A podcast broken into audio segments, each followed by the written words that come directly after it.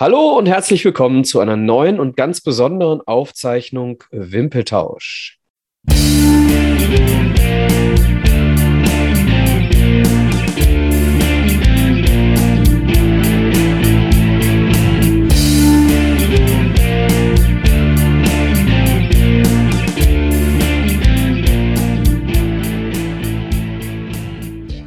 Hallo Alex. Hallo Micha. Wir sprechen heute mit einem ehemaligen Köln- und MSV Duisburg-Profi über eine Kölner Legende, aber auch über ihn selbst. Und ich sage erstmal einen wunderschönen guten Abend und ich bin ein bisschen leiser, Andi, denn ich glaube, du hast ein bisschen Kopfweh. Schönen guten Abend, Andreas Gierchen. Ja, schönen guten Abend, grüße euch. Äh, die Rücksichtnahme aufgrund äh, der Weihnachtsfeier gestern äh, ja, ist sehr beeindruckend. Äh, so fängt ein Gespräch an, würde ich mal sagen. Haben wir dich direkt ins richtige Licht gerückt. Richtig. Auch, auch von mir ein herzliches Willkommen noch. Ich muss äh, wie immer Micha gleich am Anfang korrigieren. Auch meine Information war es auch bei Alemannia Aachen am Fußballspiel. Danach, ja. Richtig. Ja. Okay. da haben wir, haben wir wieder den Alex, der gerne ähm, ja, so ein bisschen klugscheißerisch unterwegs ist. Da wirst ich du bin einfach besser vorbereitet. besser vorbereitet. Besser vorbereitet oder klugscheißer ist ein schmaler Grad. Bevor wir nachher über wirklich sehr, sehr ernste und sehr wichtige Dinge sprechen, ähm, wollen wir uns ein bisschen, äh, ist auch wichtig, äh, Andi, nicht falsch verstehen, aber ein bisschen heiterer unterhalten ähm, über deine Karriere, über äh, ein paar Stationen deiner Karriere, ein paar wichtige Eckpunkte und bei uns für die Historie verantwortlich ist, weil er besser informiert ist, meistens der Alex. Meistens zumindest. Ja, ich habe immer so ein bisschen schlau gelesen, habe so ein bisschen was gefunden. Äh, geboren bist du ja in Eschweiler, wie ich rausgefunden habe. Da hast du auch das Kicken gelernt. Dann, wie gerade schon erwähnt, auch äh, in Aachen noch im Jugendbereich Fußball gespielt, wenn das so stimmt? Erstes Jahr B-Jugend, das war 79, 80 die Saison. Genau, dann der Wechsel zum, dann zum FC-Wechsel. Zu deinem FC, zweiten Jahr B-Jugend. Zweiten Jahr B-Jugend, genau. Ja. Und dann auch A-Jugend-Finale äh, Deutsche Meisterschaft gespielt. Ja. Da 2-0 leider, aus Sicht, deiner Sicht leider gegen Eintracht Frankfurt verloren. In Marburg, ja. In Marburg, genau. Und dann der Sprung zu den Profis. Richtig. Die, die du dann ja lange, lange aktiv äh, sein solltest. Von, also sag sofort, wenn ich äh, falsch informiert bin, 83 bis 91. Absolut korrekt, ja. Hervorragend. Ne? Acht Jahre, 131 Spiele. Ich habe mal so im Kopf überschlagen, das sind so 16 Spiele pro Saison. 131 Bundesligaspiele und dann äh, Europacup und äh, also UEFA Cup damals und Pokalspiele. Insgesamt 169 Pflichtspiele für den ersten FC Köln. Und zwei Tore in der Bundesliga für den FC Köln. Zwei Tore. Ich war äh, kurzfristig mal interner Torschützenkönig, weil im, im, letzten Spiel vor der Winterpause haben wir äh, zu Hause gegen Kaiserslautern 1-1 gespielt wo ich nach zwei Minuten mein erstes Bundesligator machte. Und das erste Spiel nach der Winterpause war dann in Dortmund, wo wir 5-1 verloren haben. Da habe ich dann das einzige Tor gemacht, zum, ich glaube 4-1 war das, gegen Eike Immel. Ja, da haben wir auch in äh, hellblauen Trick Ausweis-Trikots gespielt. Vielleicht sagt er auch daran, äh, das war ein Scheißspiel, aber ich hatte also inner, innerhalb von knapp zwei Monaten die einzigen beiden Tore für den FC geschossen. Äh, ganz kurz, warum Ausweichtrikot gegen Gelb-Schwarz geht nicht in Rot? Ich, ich weiß nicht, warum das so war. Kann ich dir nicht sagen. Okay. Das haben wir aber auch äh, nur ein einziges Mal getragen, das Trikot. Vielleicht sollte das psychologische Kriegsführung sein gegen die Schwarz-Gelben. Ähm, wer weiß, mit dem Blau ein bisschen verwirrt. Wer auf die Idee gekommen ist, äh, ich weiß es nicht. War auf jeden Fall keine gute. War auf jeden Fall keine gute. auf jeden Fall in diesen acht Jahren hast du ja so allerhand mitgemacht. Äh, zweimal deutscher Vizemeister habe ich rausgefunden, DFB-Pokal-Finale verloren, ganz wichtig, auch 86 UEFA-Cup-Finale gegen Real Madrid. Ähm, ja. Meine lieben Freunde, damals noch mit Hin- und Rückspiel. Hinspiel leider in Madrid schon 5 zu 1 verloren, meine ich, obwohl ihr, glaube ich, 1-0 in Führung war, sogar durch Uwe Bayern. Kann das sein? Klaus Allofs. Oh, Klaus Allofs, war ein Quatsch. Bisschen durcheinander gebracht. Sehen sich auch sehr ähnlich dann. Ähm, genau, Rückspiel. Uwe Bein und Klaus Allof zu verwechseln. Beide haben Schnäuzer, beide haben braune Uwe, Uwe Bein hat das 1-0 im, äh, im Rückspiel in Berlin gegen Real gemacht. Ach, guck, siehst du, da habe ich die Informationen durcheinander geworfen. Genau, Rückspiel ähm, zu Hause, in Anführungszeichen, äh, in Berlin, weil, das habe ich nicht so ganz verstanden oder nicht ganz herausfinden können, in eine Platzsperre für Köln bekommen habe, weil im Halbfinale irgendwelche Ausschreitungen gegeben haben soll. Wir haben im Halbfinale gegen äh, KSV Waregem aus Belgien gespielt. Ähm, zu Hause 4-0 gewonnen. Und dann war das Spiel in, in Waregem, äh, das ist in Kortrijk gemacht worden. Äh, da war ein Stadion, ja, ziemlich aus dem letzten Jahrhundert, so wie das aussah. Knapp 20.000 Zuschauer. Und da müssen sich dann Kölner Fans mit Belgiern äh, ja, uneinig gewesen sein, wer denn der beste Club der Welt ist. Und haben sich da irgendwie auf die Sicht gehauen. Äh, zwischen Belgier und Deutschen ist es meistens auch so, dass, äh, da brauchst du nicht den Fußball, die hauen sich auch so schon mal auf die Sicht.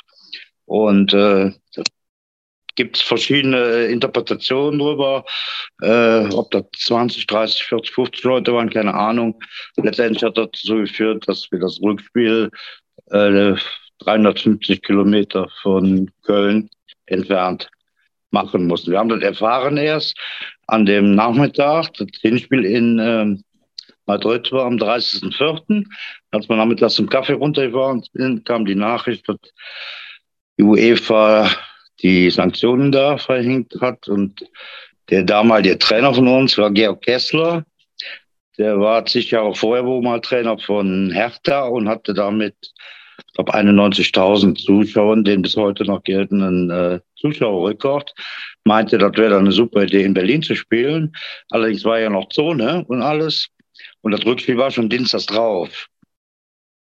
Hm. Das war ja von der Logistik her für die Fans äh, Problem, dahin zu wetten, auch in, in, in, München oder in Hamburg spielen können. Da wäre es wenigstens einfacher gewesen, für die Fans anzureisen. Ja, und dann letztendlich waren in Berlin äh, bei einem UEFA Cup Endspiel 19.000 Zuschauer. Das ein bisschen widersteht man im UEFA Cup-Finale, dann hast du nur 19.000 Zuschauer. Ich meine, trotzdem habt ihr das Rückspiel dann 2-0 gewonnen, aber leider durch das 5-1 im Hinspiel hat es dann nicht mehr gelangt. Ja, das Hinspiel, äh, wir führten ja 1 und kriegen dann äh, fünf Minuten vor Halbzeit 1-1 und dann fast mit dem Halbzeit kriegt er 2-1. Und dann ist es 3-1 gefallen. Und dann genau, die letzten, kurz nach der Halbzeit dann, genau. Ja, die letzten zehn Minuten, wenn es 3-1 ja geblieben wäre, war ja okay. Äh, kriegen wir in den letzten sieben Minuten oder acht Minuten, kriegen wir noch zwei Nüsse rein. Da hat der Carlos Santillana noch gespielt. Der hat dann noch geknipst. Und ja, selbst im Rückspiel in Berlin vor relativ wenig Zuschauern äh, hat der Ralf Geilenkirch noch einen äh, Außenpfostenschuss, zehn Minuten Verschluss. Das wäre dann das 3-0 gewesen. Ja, dann wird aber spannend. Hätte, hätte nur in Köln gespielt, wo dann 60.000 da gewesen wären, hätte man das Ding noch umgebogen, mit Sicherheit. Andi, ich habe eine gute Nachricht für dich. Die Weihnachtsfeier scheint dein Langzeitgedächtnis nicht angegriffen zu haben. Äh, das freut mich zu hören, ja. ja, genau. Also wie gesagt, nur um das noch weiter auszuführen, sehr, sehr erfolgreiche Jahre mit dir beim 1. FC Köln. Wie gesagt, zweimal deutscher Vizemeister, ähm, 89 und 90, DFB-Pokalfinale 91, ähm, um das noch weiterzuführen, 91 bist du dann selbst gewechselt zum MSV Duisburg. Nochmal für, müssten zwei, zwei Spiele gewesen sein? Äh, zwei, zwei Spiels, drei Jahre, drei Spielzeiten? Zwei, zwei. Zwei, genau. 38 Mal erste Bundesliga, 20 Mal zweite Bundesliga gespielt. Ja, richtig. Dann nochmal Alemannia zum Schluss. Und dann habe ich noch, ähm, also laut meiner Information bist du seit 1996 noch bei Bergisch Gladbach unter Vertrag. Weil da steht oh, kein Datum. ja. Ist das dann, so? äh, nach Aachen, wo ich zweieinhalb Jahre war, äh, weil nach Düsseldorf habe ich mich äh, reamateurisieren lassen, wie das so schön heißt. Habe dann zweieinhalb Jahre in Aachen gespielt und bin dann 96 bis 98 äh, in die damalige Oberliga, das war damals die vierte Liga gewechselt, wo äh, Harald Konopka noch äh, anderthalb Jahre mein Trainer war, mit dem ich beim FC noch ein Jahr zusammengespielt habe. War das noch die schon die vierte? War die Oberliga nicht Ende der 80er zumindest noch die dritte? Wo ich nach Aachen gewechselt bin, das war die Saison äh, 94, 95. Da äh, hieß das noch Oberliga und war die dritte Liga. So, genau. Ja, so hatte ich es auch in Erinnerung. So. Und dann ist zur Saison 94, 95 ist die Regionalliga eingeführt worden. Das war dann die dritte Liga. Und die Oberliga, wie das damals die dritte Liga hieß, war dann quasi die vierte Liga. Durch die Einführung der Regionalliga ist, hat sich das ein bisschen verschoben.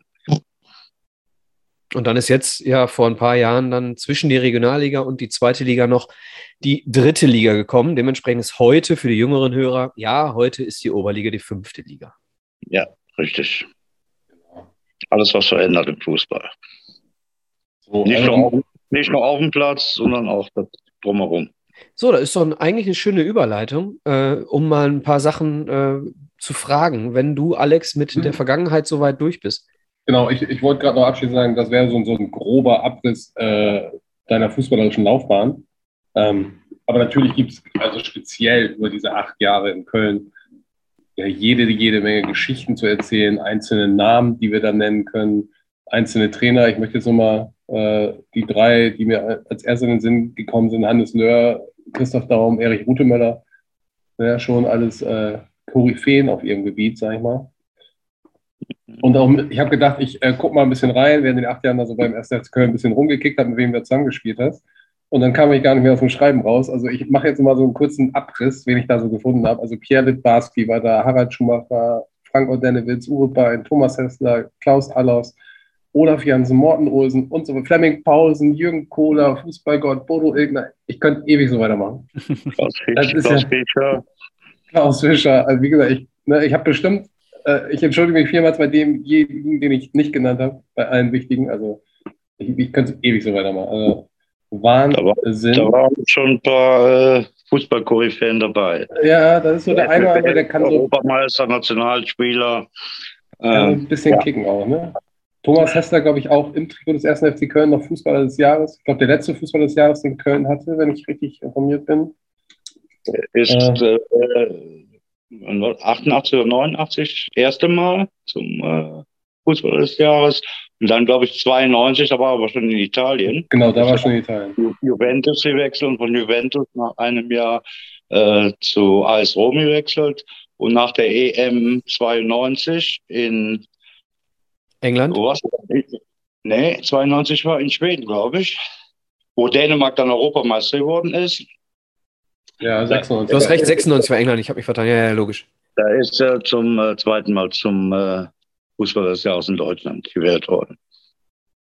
Ja, Wahnsinn. Und dann, ähm, da gab es ja diesen Wechsel zu Juventus, der den 1. FC Köln auch wirtschaftlich zu einem der führendsten Vereine in Deutschland gemacht hat, vermeintlich. Ähm, kannst du uns sagen, wo das Geld hingekommen ist und wer? Nicht auf meinem Konto leider. das, das, also es geht ja um diese ominösen Hessler-Millionen. Das wird heute noch gesucht. Genau. Da gab es dann ja auch Schwierigkeiten irgendwann im Nachhinein. Ich meine, das können wir jetzt gar nicht alle aufhören, da stecke ich auch gar nicht im Thema drin. Ich fand das nur, die Geschichte hat man schon mal gehört, dass da 14 Millionen, also zu einer damaligen Zeit, 1991, die da für Thomas Hester gezahlt wurden.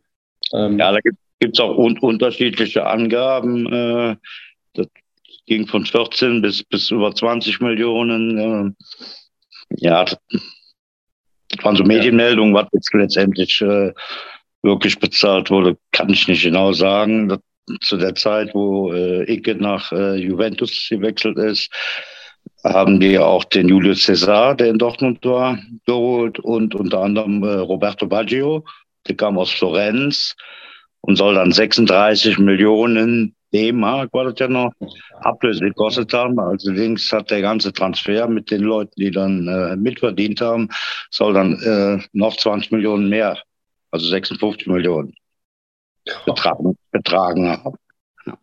Wahnsinn, ich bin ein bisschen, bin ein bisschen verwirrt, äh, Andi. Ich dachte, der FC wäre saniert worden durch deinen Wechsel zum MSV, aber da habe ich dann wahrscheinlich eine kleine Fehlinformation. Das, war, das waren nur 500.000. ja, ja, klar, immerhin, ja. So, wir haben so ein paar äh, Fragen, so Klassiker, die wir in unseren sogenannten Traditionstalks Eine Frage habe ich noch, die tatsächlich, ich habe das gerade schon angesehen, bevor wir zu den Klassikern kommen. Mhm. Ich habe das ja gerade schon mal erwähnt. Äh, 1987, Toni Schumacher bringt sein, ähm, seinen Weltbestseller Anpfiff raus. Wie habt ihr das als Mannschaft aufgenommen? Weil danach folgte ja auch relativ schnell ähm, Also ich meine, danach hat er nicht mehr viel für den 1. FC Köln gespielt, wenn ich richtig informiert bin. Da gab es ja so einige Reibereien. War das in der Kabine jedem Thema oder habt ihr gesagt, ey Toni, was machst du denn da? Oder war das schon, war euch das schon vorher klar, dass sowas passiert? Oder dass nee, sowas vorher, rauskommt? Vorher klar war das nicht. Ich habe auch bis heute äh, das Buch nicht gelesen, äh, außer eine Passage, wo es dann um äh, Dopingvergehen ging. Äh, ja, und da stimmte das, was er geschrieben hat, mit der Realität überhaupt nicht überein.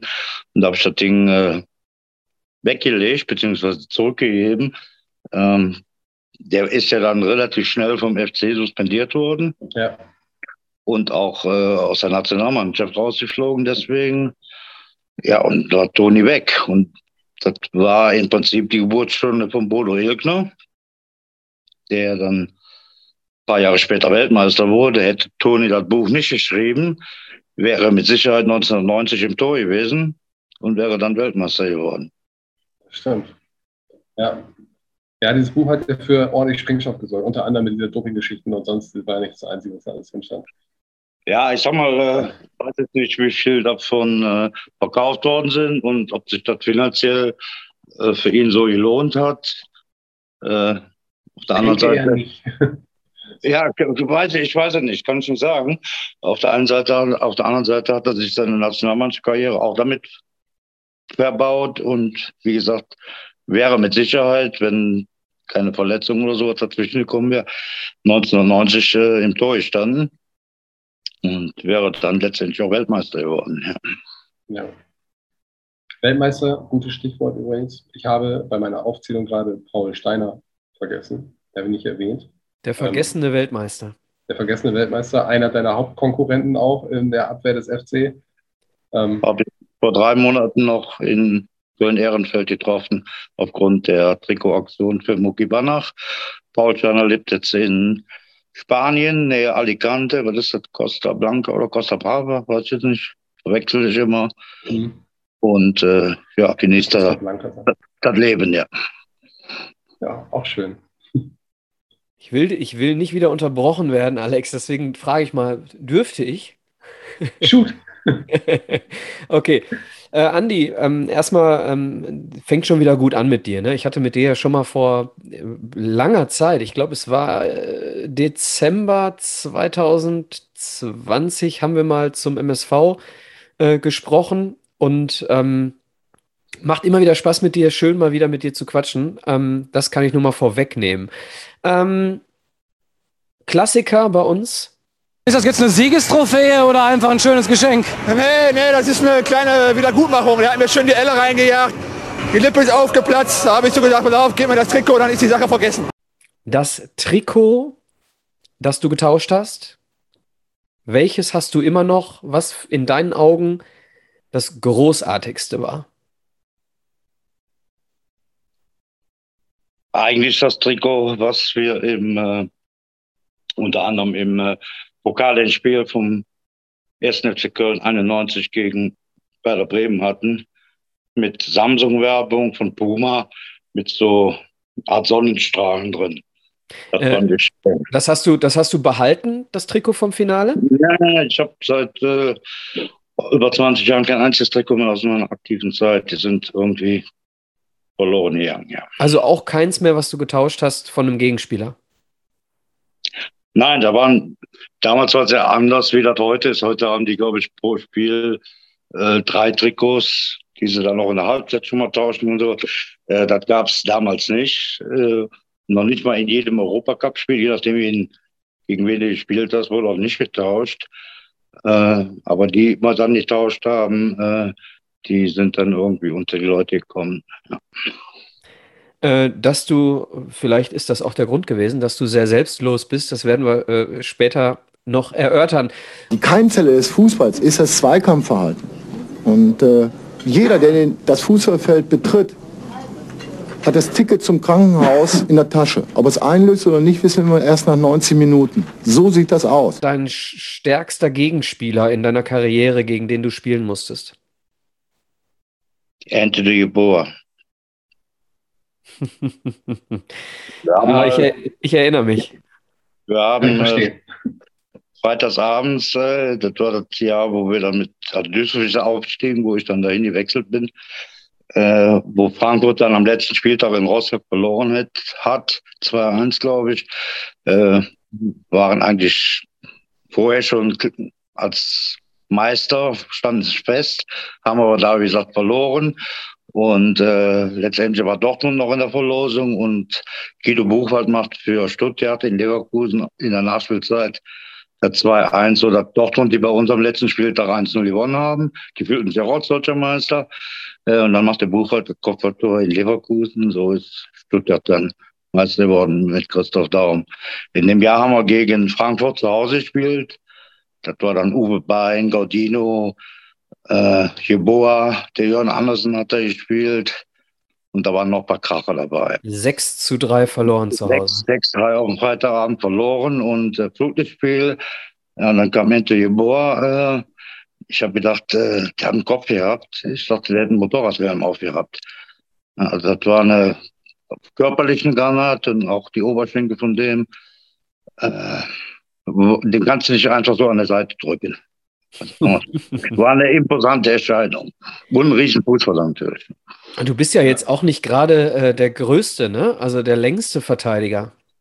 Nein, ich war ja mit, mit 1,76 eigentlich äh, der kleineren Gruppe zuzuordnen. Das konntest du dann kompensieren durch Stellungsspiel beziehungsweise Timing im Kopfball. Äh, aber wenn du jetzt eine Kante hast, die 1,90 war, der dann auch noch springen kann. Der dann auch noch springen kann, äh, dann wird es auch manchmal kompliziert, ja. Ja, Jeboa ein Athlet zu der Zeit, ja. Unfassbar, ja, ja. Ähm, letzte Frage und dann kommen wir mal zum äh, schwereren Teil. Okocha, hier ist der Okocha, JJ Okocha, immer noch.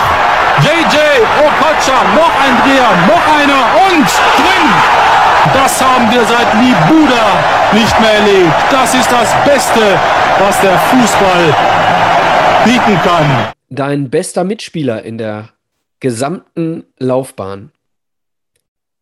Pierre Litbarski. Kannst du es erörtern? Also die, die Antwort liegt nahe für uns, für uns, äh, Alex und mich. Äh, die so in den 90er Jahren, vor allem mit der Weltmeistermannschaft 90 aufgewachsen sind. Und äh, den Dribbler mit den äh, O-Beinen hat natürlich jeder im Hinterkopf. Kannst du beschreiben, warum Litbarski, warum nicht zum Beispiel äh, Klaus Fischer, Thomas, Hessler, Thomas, Thomas Hessler, Hessler oder wer, wer, auch immer da noch alles an Größen bei euch war? Ja, zum Litti erstmal. Äh, mittlerweile hat er keine O-Beine mehr. Der hatte sich äh, begradigen lassen. Das heißt, er ist jetzt Ach. knapp anderthalb bis zwei Zentimeter größer. Aber ich, ich, sehe jetzt die kompletten acht Jahre mit, äh, denen habe ich ja sieben Jahre mit, mit, mit Litti zusammengespielt. Der war ja ein Jahr mal in, äh, in Paris, bei Mataras in Paris, 86, 87 die Saison. Aber äh, Litti war auch nicht nur vom Fußballerischen, auch vom Menschlichen her, er war unser Kapitän. Äh, das Gesamtpaket stimmte. Die fußballerischen Fähigkeiten, auch die menschlichen Fähigkeiten, das, was er für die Mannschaft gemacht hat, auf dem Platz, aber auch abseits des Platzes, war einfach nur vorbildlich. Ja, das glaube ich, der kommt auch oder kam auch immer als Typ, glaube ich, gut an bei den Menschen. Weil er einfach, ja, guter Typ war oder ist wahrscheinlich. Ja, der war ja nicht umsonst dann auch äh, so Bravo Boy, wie man so schön sagt. Und äh, der, der, möchte gern Schwiegersohn von vielen. Ne, immer lächeln, immer Schalk im Nacken. Ja, genau. Der kam hat, er jetzt, hat er jetzt vor kurzem sogar bei einer Pro-7-Fernsehserie mitgemacht, wo er gesungen hat, tatsächlich, ne? Ja, als, als, als Hammerhai.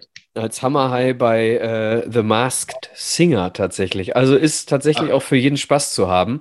Ich erinnere mich an, an die ähm, Zeit, als er beim MSV als Trainer war. Da hat er dann, als das Geld ein bisschen knapper war, unter den Spielern einen Roller verlost und so weiter. Ne? Ähm, also schon interessanter Typ und von mir aus absolut verständlich, den als absolut besten Mitspieler aller Zeiten hier zu erwähnen.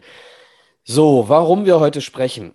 Wir haben ähm, kurz, also wir haben, wir nehmen auf am 21. Die Sendung wird veröffentlicht am 24. Genau eine Woche nach dem 30. Todestag von Maurice Mucki Banach, der am 17. November 91 auf dem Weg zum Training mit dem Auto tödlich verunglückte. Banach ähm, hatte nach einem Auswärtsspiel darum gebeten, dass er noch äh, nach Münster fahren darf ähm, und dann direkt zum Training mit dem Auto nachkommt.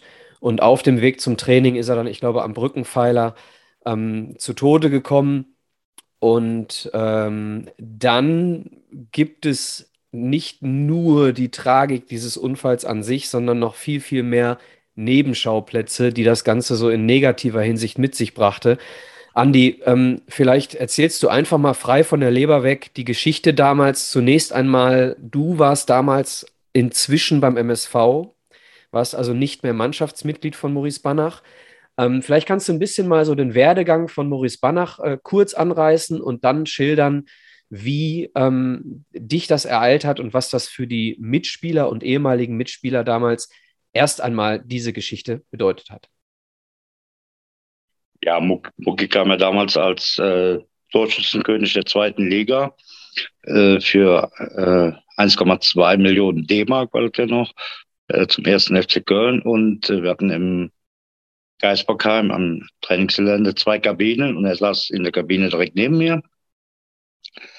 Und äh, war eine totale Umstellung von Wattenscheid, das Trainingsgelände da nicht, oder Geisbockheim, das sind zwei Welten, sag ich jetzt mal so. Also weiß nicht, was in Wattenscheid beim Training war an, an Zuschauern, aber in Köln war das gerade in der Vorbereitung, äh, wenn Ferien waren, da hattest du manchmal 500 oder 1000 Zuschauer bei jedem Training. So, dann kam ja die kuriose Sache dazu, dass der Trainer, der ihn geholt hat, Christoph Daum, kurz vor der WM in Italien gefeuert wurde vom FC, so dass Erich Rutemüller zum Trainer wurde. Und dann in dem Jahr ist auch Henrik Andersen zum FC gekommen, Hansi Flick unter anderem. Äh, ja, wenn du, du wirst dann von den von einem Trainer geholt und dann kommst du da hin und dann ist ein anderer Trainer da. Ist ja auch eine komische Situation. Und äh, Mucki war aber ein total offener, lockerer Typ. Hat mich gefragt, was ist das, weil ich den erst mal aus der Jugend noch kannte. Was ist das für ein Typ und so weiter. Ich sagte, das ist total in Ordnung. Und äh, dann haben wir das erste Vorbereitungsspiel hier gemacht und Mucki hat da schon getroffen.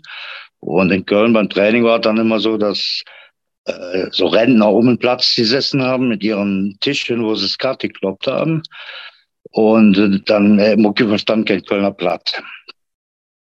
Und sind wir mal nach dem Training dann bis zur Kabine waren, so 50, 60 Meter ungefähr, kamen Kinder auf den Platz, Autogramme schreiben und dann die Renner in einer relativen Lautstärke auf Kölner Blatt, ich zähle jetzt mal auf Kölner Blatt. Äh, ja, der Banach, ein Jode Jung, muss man es abwarten. Äh, mit, mit einem guten Eindruck, äh, er wird das Geld, hätte sich auch eine richtige Nähe kaufen können.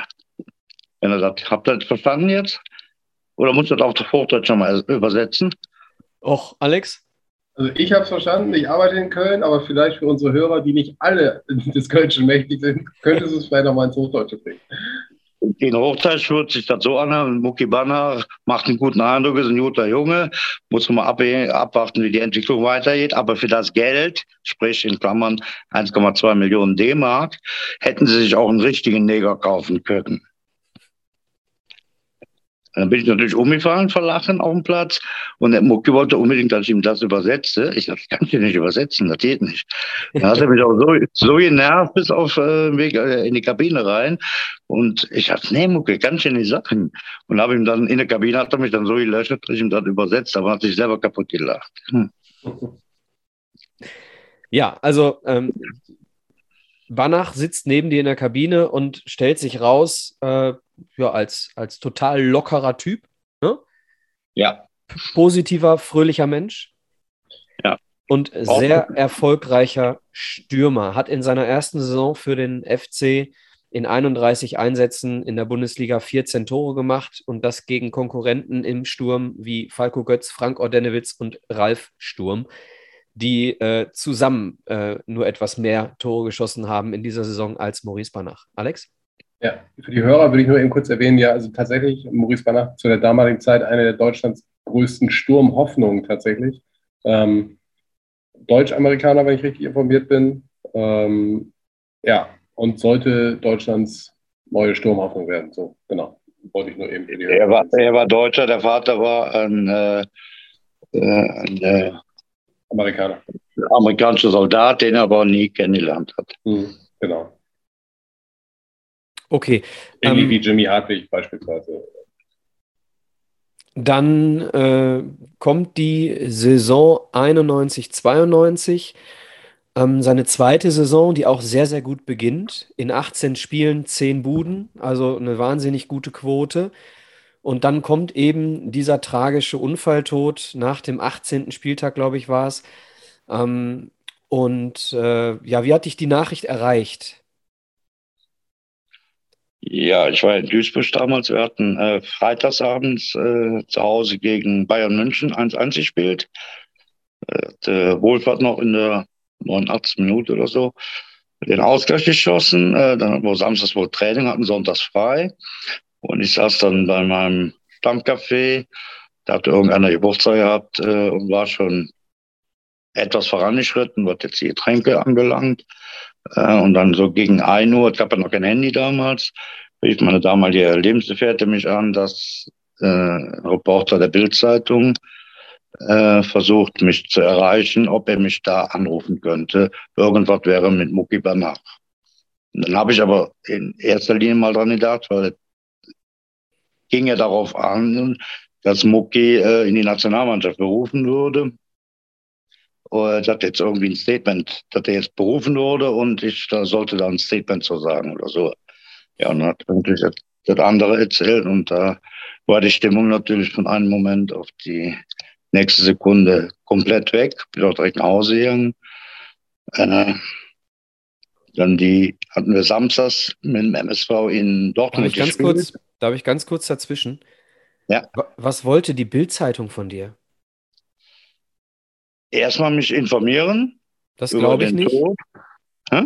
Das glaube ich nicht. Also ja, traue ich, der, ich traue der Bild-Zeitung eher was anderes zu. Lass, lass mich doch ausreden, ich bin noch nicht fertig. Okay. das, was ich vorher gedacht habe, warum der Anruf kommt, äh, und dann die Fragestellung des äh, Reporters der Bildzeitung im zweiten, also nach der Nachricht, Mokibana ist durch verunglückt. Der war doch auf dem Weg Nationalspieler und Labarababa und so weiter, dieses Aufbauschende. Da ich gesagt, das ist scheißegal, ob der Nationalspieler so hat, der ist zweifacher Familienvater, äh, zwei Kinder, ein und drei Jahre alt. Das ist wichtiger, als ob der Nationalspieler. Das ist eine menschliche Tragödie. Das heißt, Sie sind auf der Suche gewesen nach Stimmen über ihn bezogen auf seine Karriere bei den Leuten, die gerade eine der schlimmsten Nachrichten überhaupt bekommen. Ist das so korrekt? Das, das war äh, nach, kurz nach dem Satz, äh, musste was sagen, wann ist es äh, da und da verunglückt. Die zweite Frage war dann äh, zu dem Thema Nationalmannschaft. Ja, da habe ich ihm auch, wie gesagt, Kontra gegeben weil ähm, das mag zwar sein, dass es so gewesen ist oder gewesen wäre, dass er in die Nationalmannschaft gekommen ist, aber das spielt in dem Moment keine Rolle. Ja, das macht mich, um ehrlich zu sein, um ehrlich zu sein, macht mich das auch wütend, aber ich habe so die leise Ahnung, dass das nicht das Letzte ist, was mich heute wütend macht, wenn wir hier im Gespräch eine Runde weitergehen. Ähm, du wolltest das weiter. Kann ich, das kann ich dir garantieren. Ja, ähm, du warst gerade dabei zu erzählen, ihr hattet dann ähm, nächstes Auswärtsspiel in Dortmund. Richtig. So, und Dortmund war ja der Verein, wo Mucki äh, noch zwei Jahre in der Jugend dann seine Profikarriere gestartet hat, wo er dann knapp zwei Jahre war. War also auch sein Ex-Verein. Und in dem Spiel habe ich den Schiedsrichter vorher fragen müssen, ob ich mit Trauerflor spielen dürfte, weil ich auch durfte. Das ist mir später erst aufgefallen, dass sein erster Verein, Borussia Dortmund zum Beispiel, nicht mit Trauerflor gespielt hat, weil der einzige Akteur dann, der Trauerflor getragen hat. Warum Dortmund das nicht gemacht hat, kann ich nicht sagen. Mhm. Weiß ich nicht. In der heutigen Zeit wird, glaube ich, nicht mehr. Nicht mehr vertretbar, glaube ich, ja. Nicht mehr vertretbar. Ähm, weiß ich nicht, wer dann damals in Dortmund äh, für solche Sachen zuständig war. Weiß ich jetzt nicht, das ist auch äh, letztendlich egal. Ähm, das, was der FC danach abgeliefert hat, äh, war tausendmal schlimmer. Ja, und habe dann in, in, in, dem Spiel auch noch gegen äh, Jabezai gespielt, der äh, Erster in der Torjägerliste war. Muki war Zweiter zu dem Zeitpunkt.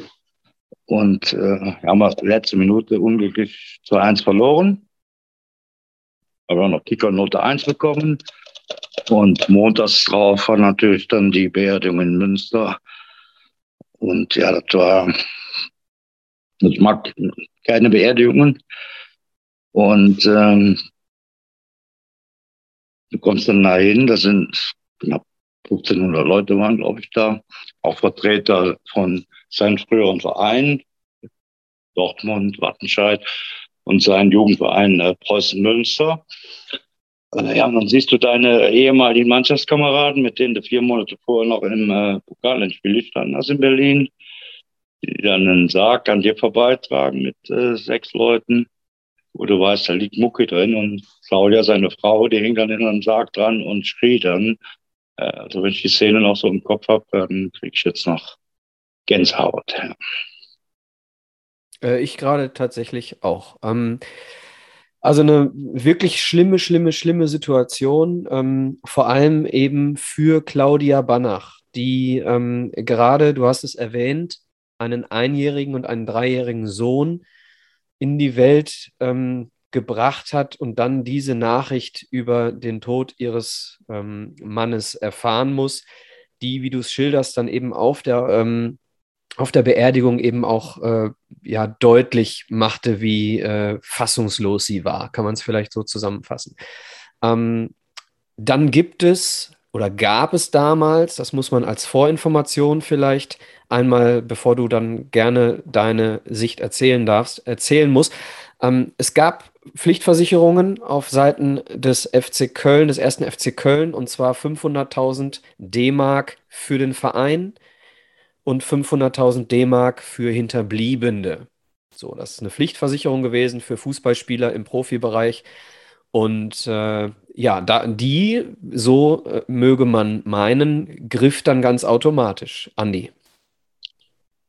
Sollte, hätte so sein sollen, war aber nicht so.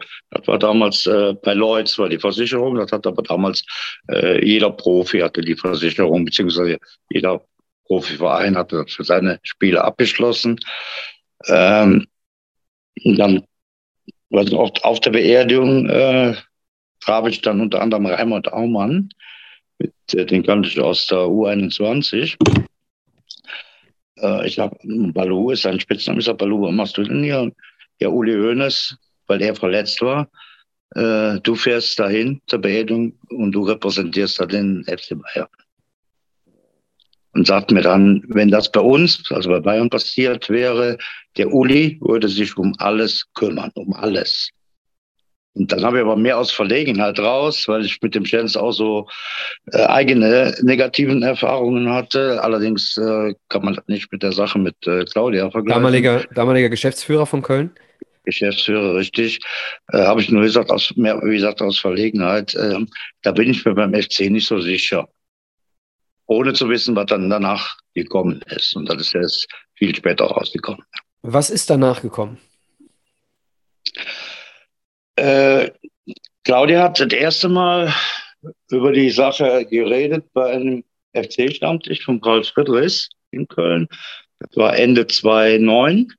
Das war knapp zwei Wochen äh, nach dem Suizid von Robert Enke. 18 Jahre nach dem Tod von Uki Banach. Ja, 18 Jahre später. Und hat dann öffentlich gemacht, wie sie vom äh, FC behandelt wurde. Da ist auch ein äh, Artikel im Express erschienen, den ich aber zu der Zeit nicht gelesen hatte. Die Aufzeichnung von dem FC-Stammtisch war damals äh, auf irgendeinem Videokanal zu sehen, was ich aber zu Hause, weil ich da so eine scheiß Internetverbindung hatte, nicht gucken konnte. Hatte aber dann im April drauf, also knapp vier Monate später, äh, war ich dann eingeladen bei dem FC-Stammtisch mit dem Angie Rudi zusammen. Da ist dann so ein bisschen durchgeglittert beim letzten Stammtisch, also wo Claudia da war, äh, so und so irgendwas passiert wäre. Dann bin ich aber davon ausgegangen, dass sich da um äh, eine typische FC-Geschichte handelt, um irgendwelche Umzugskosten. Sprechen wir jetzt von ein paar tausend D-Mark bzw. Euro, weil die haben zum Beispiel auch beim FC äh, hat Lothar Matthäus, als er von Gladbach gewechselt ist nach Bayern, der hat in Köln schon einen Vertrag, sicher, da war alles geklärt. Dann ging es um 5000 D-Mark Umzugskosten, die der, die der FC dann nicht bezahlen wollte und darum ist er nach Bayern gewechselt. Habe ich gedacht, das ist irgendwie wieder so typisch FC, so ein Ding. Und ähm, letztendlich äh, habe ich das in ganzen Ausmaß erst erfahren, äh, nachdem ich äh, vor anderthalb Jahren einen Post gemacht habe von seiner Grabesstätte, bin daraufhin mit äh, Claudia in, erstmal telefonisch in Kontakt, habe die dann auch nachher besucht in Münster. Und dann habe ich das Ganze, was damals passiert ist, aus ihrer Sicht erklärt bekommen. 2009 bei diesem FC-Stammtisch, da war Michael Mayer noch in seiner zweiten Amtszeit äh, Manager in Köln, hat eine neue Arbeitsstelle besorgt. Das waren aber zwei Telefonate. Innerhalb von zehn Minuten hat die neue Stelle gehabt. Äh, aber sonst ist nichts passiert. Und Claudia ist damals im Prinzip um äh, 150.000 Euro umgerechnet vom FC betrogen worden. 250.000 Mark? Wer? 250.000 Mark? Richtig, ja. Wie genau ist das gekommen? Nein, 300.000. 150.000 Euro umgerechnet macht 300.000 D-Mark damals. Okay, äh, sorry, dann, dann habe ich, hab ich eine Fehlinfo. Ich dachte, es wären äh, 250.000 Mark gewesen, die Hälfte von 500.000. Ja, Moment. Diese 150.000 setzen sich aus zwei Komponenten zusammen. Sorry. Die eine Sache war diese äh, Pflichtversicherung für 500.000. In so einem Fall hätte der Verein 500.000 und die betroffene andere Seite auch 500.000. Und wurde dann von diesem Chancellor dazu genötigt, in einem Zustand, die fix und fertig war, nach dem Drama mit Mucki, dazu genötigt, zu unterschreiben, auf die Hälfte der, der 500.000 D-Mark zu verzichten, sprich für 250.000 nur, mit dem Zusatz, der FC muss sich einen neuen, sie brauchen sich ja keinen neuen Mann zu kaufen, aber der FC muss einen neuen Stürmer kaufen. Wow. Unterschreiben, unterschreiben Sie das oder Sie warten ewig auf Ihr Geld. Das muss man sich mal überlegen, ne? Also ähm, muss man mal sacken lassen. Also wirklich, äh, also unsäglich. Ich, ein anderes Wort gibt es dafür nicht. Ja, das ist dann die eine Komponente. Die andere Komponente, fast, fast ein Jahr später, äh, bei einem Telefonat mit dem, äh, Frank Gordenewitz, der sagte dann zu Claude, weil in dem Jahr ist Köln noch in den UEFA Cup reingekommen. Äh, Claudia, da müssen noch anteilmäßig äh, Erfolgsprämien für das Erreichen des UEFA Cups und die Ausleistungsprämie fällig werden. Mhm. Da hat sie daraufhin diesen Chancellor angerufen. Das hat dann wieder knapp zwei Monate gedauert. Äh, das war dann äh, Zusammensetzung aus anteilmäßig Jahresleistungsprämie und Erreichen des UEFA Cups äh, 46.500 D-Mark.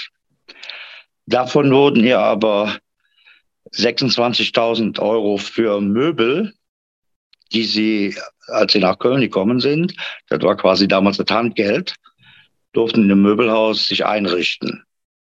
Mhm. So Handgeld brauchst du nicht wieder. Das haben sie von der Rechnung abgezogen. 26.000 Mark. 26.000 Mark. Mhm. Und äh, der FC hatte äh, einen Mietvertrag, wo äh, Mucke gewohnt hat in einem Haus, äh, haben das äh, jeden Monat mit 1500 D-Mark äh, von seinem Gehalt abgehalten. Nach dem Unfall im November ist Claudia direkt nach Münster gezogen, haben aber bis zum Saisonende acht Monatsmieten noch, auch von der, also achtmal 1500, auch noch von der Summe abgezogen, so dass letztendlich knapp über 3000 D-Mark von 46.500 übergeblieben sind. Ja, also, ähm, möchtest du was dazu sagen, Alex? Du hörst es wahrscheinlich ja, zum ersten Mal. Ja, also so in dieser Ausführlichkeit höre ich das erste Mal. Ich habe mich da natürlich so ein bisschen belesen vorher. Ich finde das einfach nur unfassbar unsäglich. Also das ist, ähm, ja, da fällt mir gar nichts ein. So.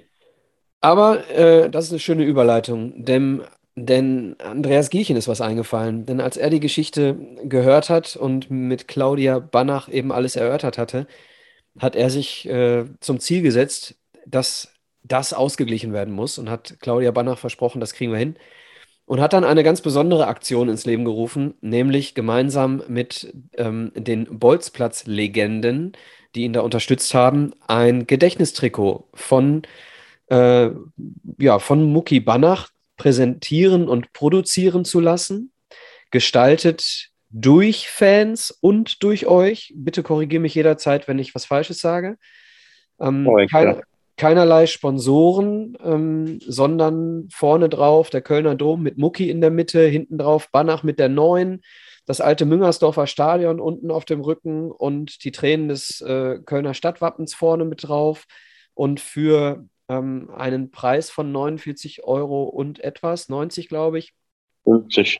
50, also 49,50 Euro, dann quasi erwerbbar und der Reingewinn dieses Trikots, so war der Gedanke, sollte zu 100 Prozent Claudia Banach zugutekommen. Die Produktion des Trikots begann im Frühsommer, glaube ich, oder im, im, im Frühling, ähm, denn die Produktion Ende, April, Ende April oder Ende Mitte April. April.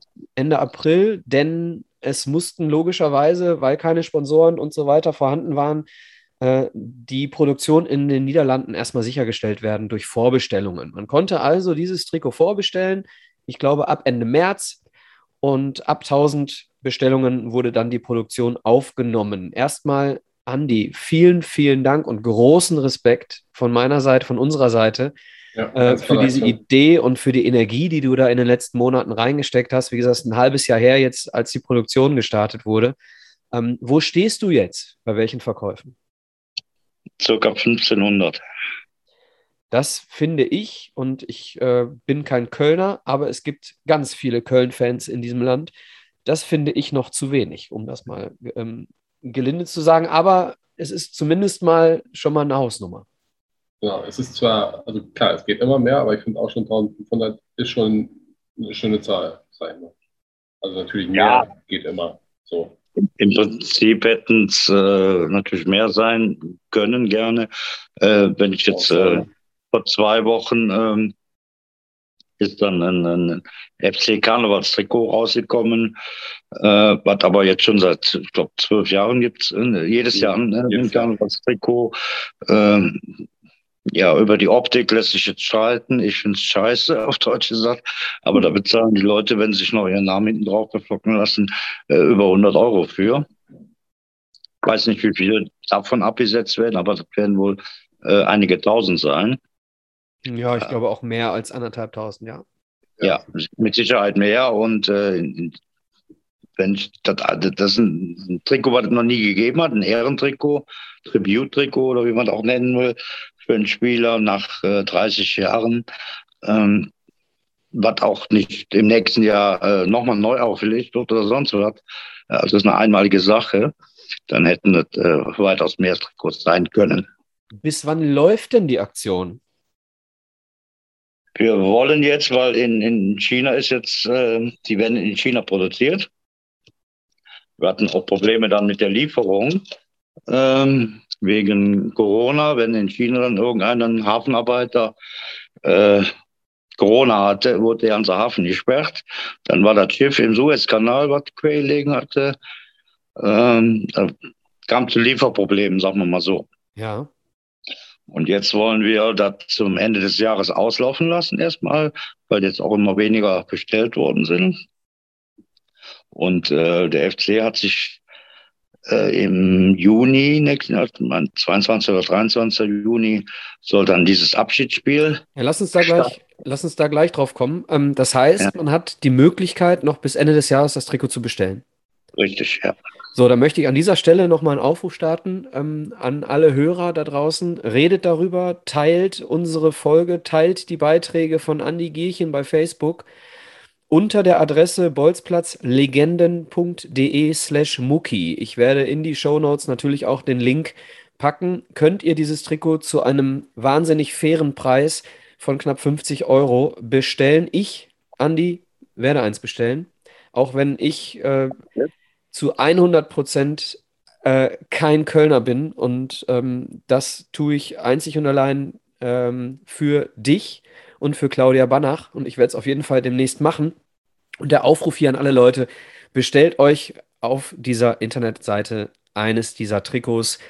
Claudia Banach hat es verdient und ich finde, Maurice Banach, der wirklich nach anderthalb Jahren Vereinszugehörigkeit beim FC äh, als Legende gilt. Ja, das muss man erstmal schaffen. Ja, das spricht sehr, sehr stark für den Charakter und äh, für den Menschen Muki Banach, dass man nach anderthalb Jahren, auch 30 Jahre später, noch nicht vergessen ist. Es hängt heute noch ein Banner von äh, Muki unvergessen im Stadion. Und ich denke, da kann man mal, auch wenn man kein Köln-Fan ist, mal eine Bestellung machen. Kann man für Fußballnostalgiker auch wunderbar zu Weihnachten verschenken. bolzplatzlegenden.de slash Muki. Liebe Hörer, das wollte ich auch sagen. Ich schließe mich den Worten meines Vorredners an. Also genau, geht hin, kauft dieses Shirt. Also bestellen wir zwei? Es auch schenkt es auch gerne an Kölner. Können wir auch gerne machen. Schenkt es gerne auch den Kölnern. Die werden sich mit Sicherheit darüber freuen, aber auch Fußballfans, die keine Kölner sind, werden sich genauso darüber freuen. Also habe ich das Mach richtig das. verstanden, Alex? Wir bestellen zwei, ne? Wir bestellen zwei. Macht das, tut Gutes. Genau, so ist das. Und jetzt äh, kommen wir, jetzt kriegt das Ganze so einen kleinen Twist zumindest nochmal ins Gute.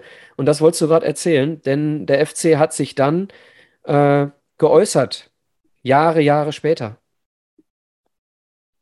Das ist aber dadurch gekommen, weil ich zu Muckis Geburtstag am 9. Oktober letzten Jahres äh, einen Post gemacht habe mit äh, einem Bild, wo ich mit Claudia am Grab stehe und habe die ganze Geschichte, die damals, wie sie abgelaufen ist, offen dargelegt und habe quasi den ersten FC Köln damit auch angegriffen beziehungsweise in die Bedouille gebracht. Jetzt können die heutigen Verantwortlichen natürlich nicht dafür, was äh, ihre Vorgänger vor 30 Jahren ja. gemacht haben. Aber daraufhin ist Claudia dann äh, mit ihrem jetzigen Mann eingeladen worden zum FC, zum Werle und damals noch Horst Held. Und dabei haben die dann gesagt, dass sie ein Abschiedsspiel machen wollten, wo die Nettoeinnahmen auch Claudia zugutekommen. Als so eine Art Wiedergutmachung. Zumindest in finanzieller Hinsicht. Dann hast du, dann hast du tatsächlich durch deinen Einsatz, durch deine Energie da nochmal echt was bewirkt, Andi. Und ähm, ja, ich glaube, wenn ich den Post nicht gemacht hätte, der FC wäre von sich mit Sicherheit nicht von selber darauf gekommen, äh, einen Abschiedsschied zu machen, weil die haben sich 30 Jahre stillgehalten und das wäre auch noch zehn Jahre weiter so gelaufen. Ja, es ja, ist wie bei allem. keiner mehr dran gedacht. Genau, es ist wie bei allem. Aufmerksamkeit äh, sorgt dafür, dass man sich ja gezwungen fühlt. Äh, und wenn es nur fürs eigene Image ist, es ist am Ende äh, eine gute Sache, die dabei rumkommt, nämlich dass äh, Claudia da noch ein bisschen was äh, für bekommt. Wenn auch die Negativität, die so eine Geschichte ja, knapp 30 Jahre lang äh, mit sich trägt, nicht mit Geld aufzuwiegen ist. Ich rede nicht von der Negativität des Unfalls, sondern ich rede von der Negativität des Verhaltens unmittelbar nach dem Unfall. Ja gut, das kann man ja nicht mehr wegradieren. Genau. ähm, ich sagte, vor 30 Jahren waren 150.000 Euro umgerechnet viel Geld. Ist heute noch viel Geld. Äh, die Kinder waren damals ein und drei Jahre alt. Alleine, wenn man das mal so nimmt, nur für die Kinder, bis zur Volljährigkeit, bis dass die beide 18 waren, haben Claudia pro Monat 1000 Euro für die Kinder gefehlt. Also, das, wenn das, das war ja Geld, was ihr zugestanden hätte. Äh, wenn sie das zur Verfügung gehabt hätte, hätte sie nicht abends noch putzen gehen müssen. Und das Leben für die Kinder und für sie wäre mit Sicherheit wesentlich einfacher gewesen. Ja, absolut. Ich weiß gar nicht, äh, Alex, möchtest du noch was dazu sagen oder? Nee, ich möchte, also, nee, das sollten wir einfach so stehen lassen. Ähm, und nochmal der Aufruf, tut Gutes. Genau. Ja. Andi, ähm, dann lass uns hier, lass uns hier mit dem Thema Schluss machen den Aufruf haben wir gestartet und äh, wie gesagt, Respekt für die Leistung, die du 30 Jahre oder 29 Jahre nach seinem Tod da auf die Beine gestellt hast, komplett ohne Sponsoren, in Eigenleistung, ähm, mit Unterstützung der Bolzplatz-Legenden. Und äh, es gibt ein Trikot, was äh, um die Welt gereist ist. Ne? Du bist mit dem, mit dem Muki-Trikot, bist du äh, zu Litbarski, zu äh, ich glaube, fast allen damaligen Mannschaftskollegen gereist und alle haben darauf unterschrieben. Also eine wahnsinnige Aktion. Äh, Respekt, einfach nur Respekt dafür, Andi. Ähm, kann man einfach nur unterstreichen. Danke. So, Strich drunter. Und jetzt machen wir den Deckel drauf. Andi, wir wünschen dir eine schöne Weihnachtszeit, wünschen dir ganz viel Gesundheit. Ähm, unbekannterweise bitte ganz liebe Grüße an Claudia Banach und die beiden Söhne. Ähm, ich. Und ich hoffe, wir hören uns bald wieder. Ähm, Alex wird jetzt noch was sagen und die letzten Worte sind natürlich bei dir. Ich danke dir. Ciao, ciao. Ich danke auch. Ciao. Ähm, genau, ich äh, will mich auch nur wieder mal an Michas Worten anschließen. Bedanke mich bei dir, war wirklich sehr, sehr interessant. Ähm, ich habe noch eine Empfehlung, glaube ich, für die Hörer. Und zwar, es gibt auch ein Buch zu Maurice Banach, sie nannten ihn Mucki, ähm, 2021 erschienen. Ähm, wer sich für das Thema näher interessiert, kann da, glaube ich, mal einen Blick reinwerfen. Ähm, die letzten Worte, Andreas, gerne von dir. Ich sage Tschüss, bis bald. Ja, ich wünsche auch erstmal, dass er gesund bleibt, das ist das Wichtigste. Und dann schöne Feiertage, schöne Weihnachtstage. Und äh, dass wir uns irgendwann im kommenden Jahr gesund und munter und glücklich widersprechen. Und vielleicht vor dem äh, Abschiedsspiel, was dann, wie gesagt, sehr wahrscheinlich mit äh, Juno sein soll nächsten Jahres, dass wir uns vorher dann nochmal unterhalten können.